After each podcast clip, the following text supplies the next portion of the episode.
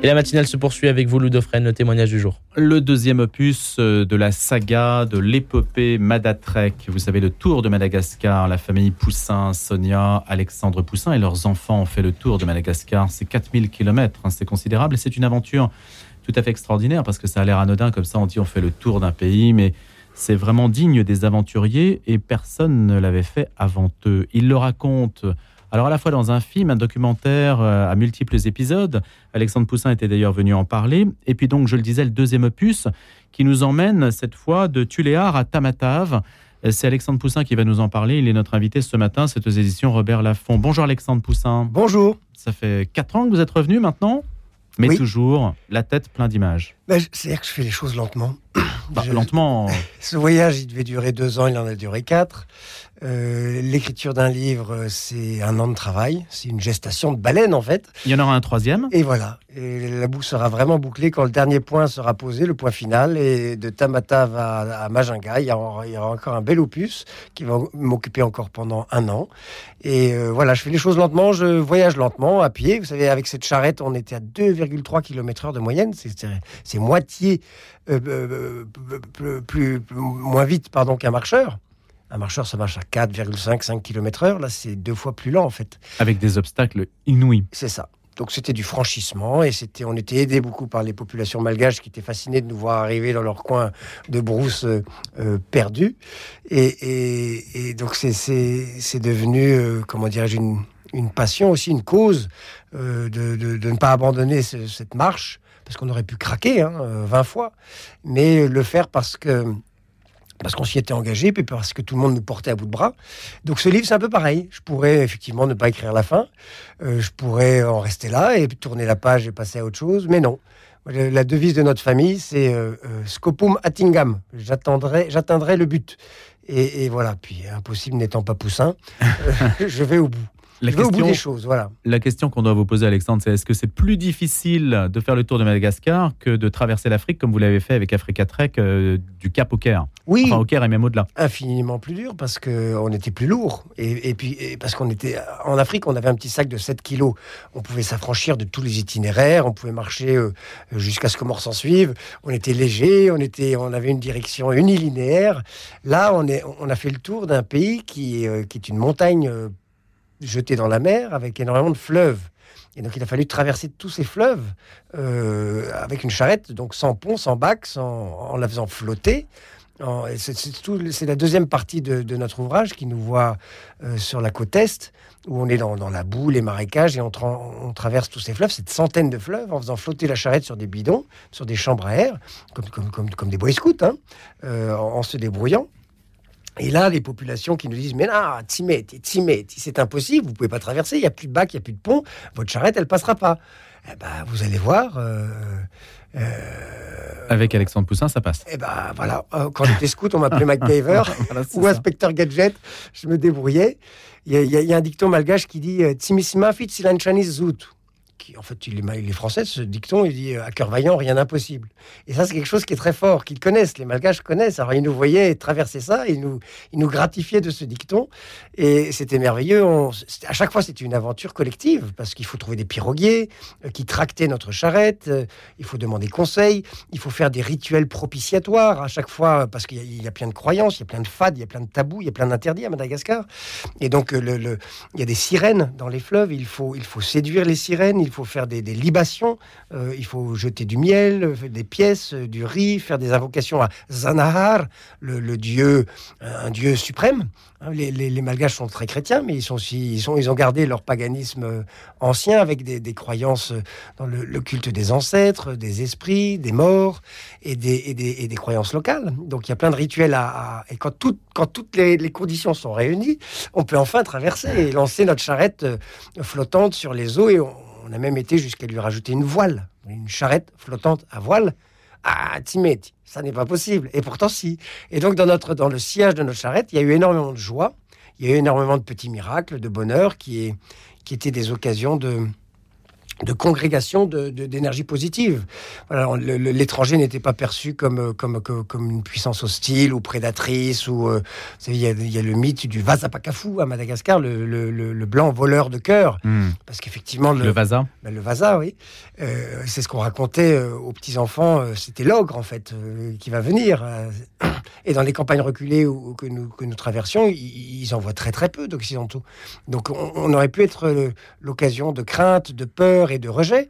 Et, grâce à cette charrette et grâce à notre idée, nos idées folles, qui étaient pourtant simples, on voudrait juste faire le tour de votre pays, euh, euh, on suscitait énormément de joie, de sympathie et de fraternité. Et vous étiez une star, les Malgaches vous suivaient Alors petit à petit, oui, au début, euh, on était très suspect. Puis le, mot a couru qu'il y avait une charrette de, de, de, de Vaza la famille Poussin, Zanakaku. Zanakaku, c'est très bien, c'est mignon partout, un Poussin sur Terre, dans toutes les langues. Quand vous dites votre nom, les gens, les gens sont morts de rire. Il y a un bénéfice de sympathie. Ah même, au téléphone, quand j'ai une standardiste, je dis, quand je dis mon nom, j'entends un, petit rire ou je sens un sourire de l'autre côté du fil.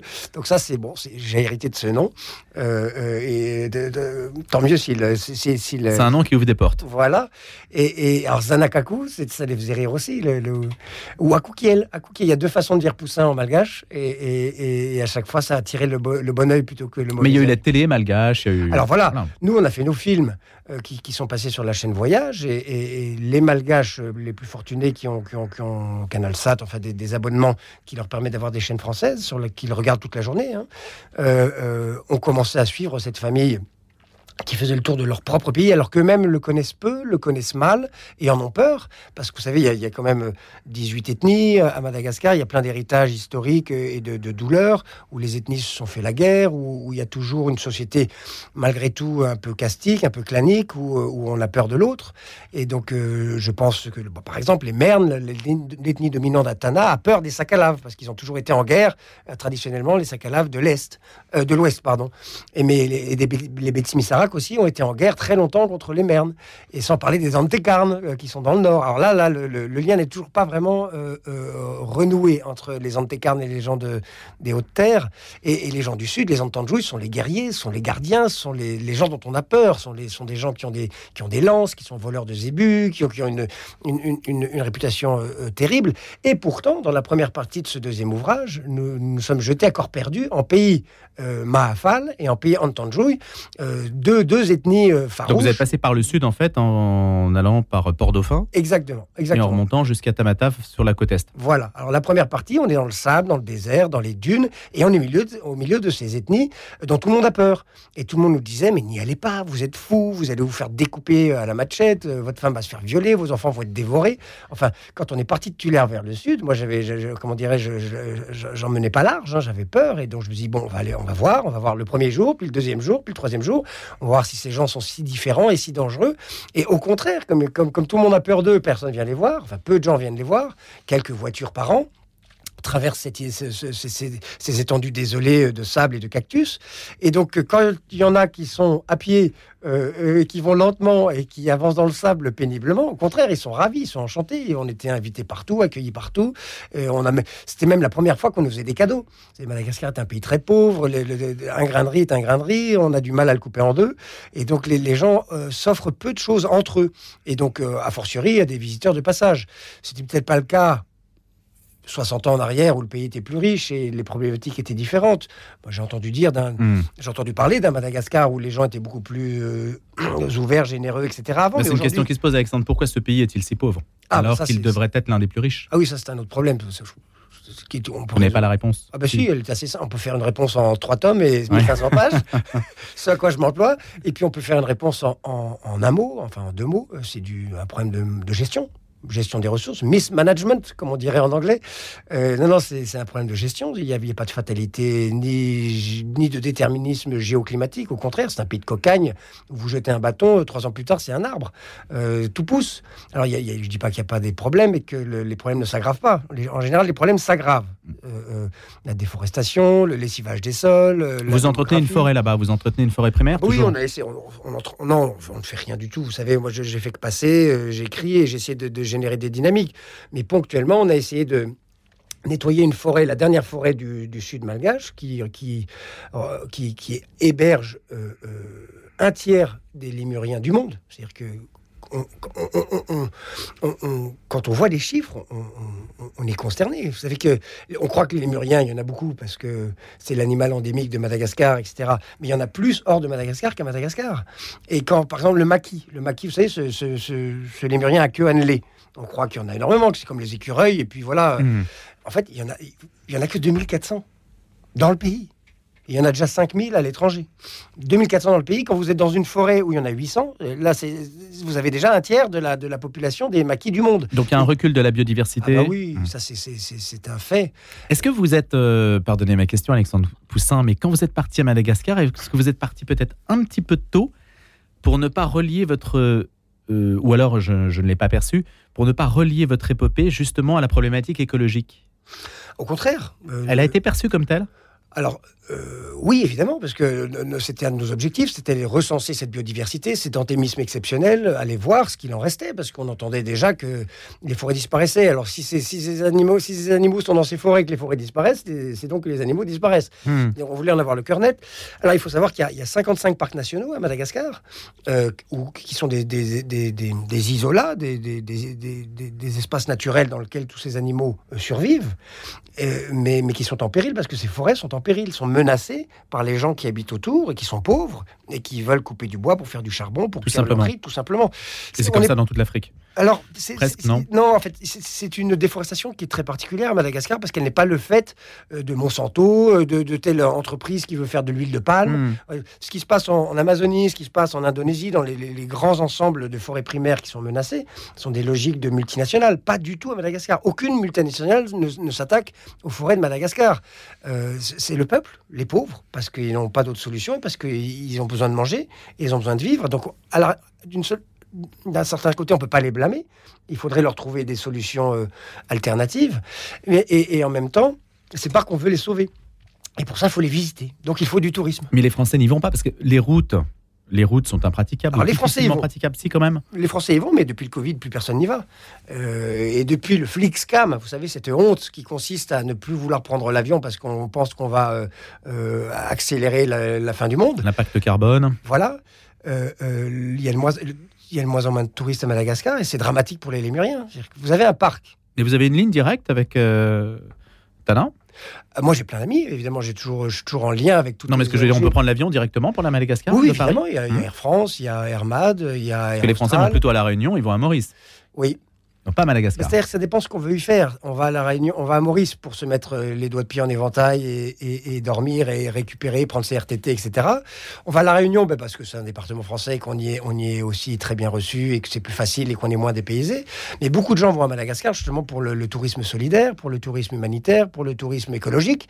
C'est paradoxal. Vous savez, à l'heure où on, décrit le tourisme comme étant une usine qui détruit le monde, moi je dis l'inverse à Madagascar. On a besoin de touristes. C'est 30% de l'économie du pays. Donc il faudrait priver 30% des malgaches de revenus et de, de, de, gagne-pain. Et si, on ne va pas visiter ces forêts, je, voulais, en, je voulais en venir là, euh, les lémuriens vont disparaître. Soyons euh, très concrets, Alexandre Poussin, parce que vous, vous avez construit votre charrette, vous êtes resté des mois, vous avez appris la langue. Et on, on mesure, ou plutôt on ne mesure pas le degré d'implication que cela requiert. Il faut vous lire pour ça il faut regarder les documentaires pour mesurer le degré d'implication que représente une telle aventure. Que personne ne reproduit pas. Que personne ne peut. Enfin, c'est très peu de gens qui peuvent reproduire ce que vous avez fait. Si on veut aller à Madagascar en famille, par exemple, il y a des gens qui nous écoutent qui peuvent peut-être se dire tiens, pourquoi pas Madagascar? Est-ce que c'est possible? Évidemment. Comment y aller? Comment, euh, comment s'organiser? Alors, on ne peut pas faire vraiment de tourisme indépendant. Euh, y aller comme ça, en prendre un vol sec et, euh, et advienne que pourra, c'est pas bien organisé pour ça. Mais il y a de très très bonnes agences qui vont vous organiser un voyage. Moi, le conseil que je donne, c'est ne soyez pas ambitieux. N'essayez pas de vous déplacer, de voir tout le pays, ou la moitié du pays, ou même un quart du pays, c'est trop. Moi, le, conseil que je donne, c'est aller dans un endroit et, et, restez-y et, et laissez, laissez cet endroit agir sur vous. Euh, Lequel Vous diriez les hautes terres? Il y, a un clivage, paraît-il, entre les hautes terres et, les, populations côtières. Ça, vous l'avez déjà euh, mentionné quand on s'était déjà parlé ici. Plus qu'un clivage, il y a des différences, mais elles sont, elles sont enrichissantes. C'est merveilleux quand on, hmm. justement, on a cette liberté de pouvoir euh, aller de l'un à l'autre. Il faut faire plusieurs voyages à Madagascar, en fait. Il ne faut pas en faire qu'un. Il faut commencer par un endroit, et si on aime, et si on se rend utile, parce que un, touriste à Madagascar va devenir à la fois ambassadeur de France et ambassadeur de Madagascar. Il va vouloir aider. Derrière son hôtel, il y a une école, il y a un hôpital, il y a un dispensaire qui a besoin de tout. Puis il va se déplacer, il va aller voir les gens, il va nouer des liens, il va dire ah ben, je vais essayer de vous aider. Puis il va rentrer dans son village en France, il va créer une association. Et puis grâce à quoi il va réussir à faire le puits, il va réussir à refaire le toit de l'école, à, apporter des médicaments à, On devient un, un père Pedro. Exactement, un mini un tout petit mini, un, un petit colibri, quoi, qui essaie de rajouter un supplément d'âme au déplacement de sa personne. Effectivement, le tourisme à Madagascar devient tout, tout, de suite un tourisme de sens. Alors, ce que je dis aussi, c'est qu'il faut y aller longtemps. Il ne faut pas y rester une semaine ni deux semaines. Il faut rester au minimum un mois il faut minimum un mois, hein, parce que c'est un pays qui s'aborde pas facilement. Les choses ne sont pas très faciles, mais elles sont d'autant plus riches. Donc, euh, qu'est-ce qu'il y a de difficile? Parce que le contact avec les gens au prime abord est quand même plutôt facile, non? Par la porte des touristes, par la porte des hôtels, oui, parce que les gens qui y travaillent sont très francophones, très francophiles et très heureux de vous voir. Mais si vous, vous êtes lâché dans la nature, les, gens sont beaucoup plus hmm. timides, beaucoup plus pudiques, ils parlent plus français. Et donc là, si vous parlez pas malgache, il y aura pas de, les échanges seront beaucoup plus difficiles. Il y aura pas d'hostilité aucune. Hein. Mais de toute façon, c'est ce que vous, vous ne ferez pas ça. Vous prendrez pas une bicyclette, une voiture, euh, et vous irez pas à l'aventure à Madagascar. Il faut pas faire ça, sinon euh, c'est trop compliqué. Ou alors il faut vraiment beaucoup de temps. Donc on ne peut pas y aller en autonomie avec une voiture. Non, on peut pas faire du backpacking euh, comme ça facilement à Madagascar. Il faut passer par une agence, louer une voiture, un chauffeur, et aller dans des, hôtels et faire bien les choses, aller voir des parcs, surtout aller voir ces animaux, aller voir ces animaux parce que je le répète, si on va pas les voir, les forêts vont disparaître. Vous auriez pu monter une agence, Alexandre Poussin ah Non, non, c'est pas c'est pas mon truc. Je j'aide les agences éventuellement. Non, mais une agence de tourisme de sens, par exemple on est sur une antenne où notre slogan, c'est la vie prend un sens. Ah on bah, peut imaginer. je le fais, je le fais. Je marche dans le hmm. désert avec Ictus Voyage. J'emmène les gens réfléchir, euh, mais euh, rebondir, euh, respirer, reprendre souffle. Là, je reviens du désert du Wadi Rum où on a marché à 25 dans, c'était, avec un prêtre, c'est fabuleux. Je retourne euh, avec Ictus Voyage toujours en février, ce coup-ci dans le grand désert du sud Maroc, avec un prêtre aussi, le, père Louis Chasserio, qui, est de La Rochelle. Et, ça va être fascinant, ça va être merveilleux. Alors, euh, donnez tout de suite une heure de rendez-vous parce que vendredi, euh, vous pouvez dédicacer votre livre. Ah oui, vendredi, nous donnons une conférence au Forum 104 à 20h, 19h30, 20h. Dans le 15e Voilà. Le, thème, c'est la marche et le plus court chemin vers l'autre. Avec Gaël Delabrosse Oui, de chemin d'étoiles et de. Et, spécialiste, de, la randonnée, du pèlerinage. Du, pèlerinage de, mmh. et, de Saint-Jacques-de-Compostelle. Et, on sera là pour, pour réfléchir justement sur la nécessité de se mettre en marche, d'être de, de, dynamique. Une précision, euh, il y en aurait tant d'autres à apporter. Euh, le Madatrek, c'était aussi une rencontre avec tous ceux qui œuvrent localement pour les, les plus démunis. Oui, en effet. Alors ça, c'est un tournant. C'est pas juste une marche, c'est plus qu'une marche c'est un tournant qui a été pris dans notre tome 2, justement, à partir du millième kilomètre. Euh, filmer, rencontrer, documenter ce pays ne nous suffisait plus. Et à la faveur d'épreuves, euh, bah, Sonia a perdu son père d'un cancer du poumon. ensuite, moi, j'ai appris que la mienne, ma mère, avait un cancer du cerveau.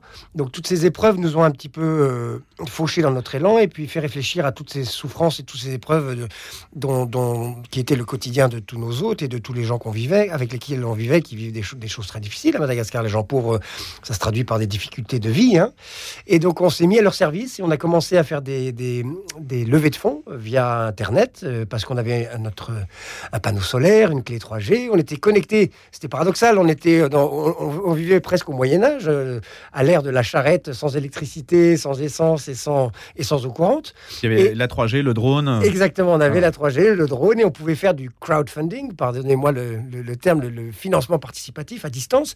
Et on a pu susciter la générosité des Français qui nous suivaient à la fois sur les réseaux et à la fois à la télévision sur la chaîne Voyage, et qui ont concrètement pu mettre la main à la pâte et apporter 20 euros, qui 200 euros. Mmh, vous avez réussi à mobiliser toute une communauté euh, ah avec euh, cette épopée. Au, au, final, comme disent les jeunes aujourd'hui, on a, on a levé 330 000 euros pour 33 projets. C'est amusant le chiffre, 10 000 euros par projet, 33 projets.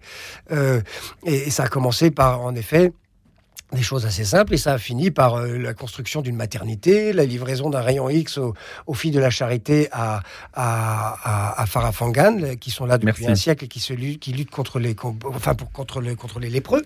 Donc c'est beaucoup de choses qu'on a pu faire et, et Merci Alexandre Poussin.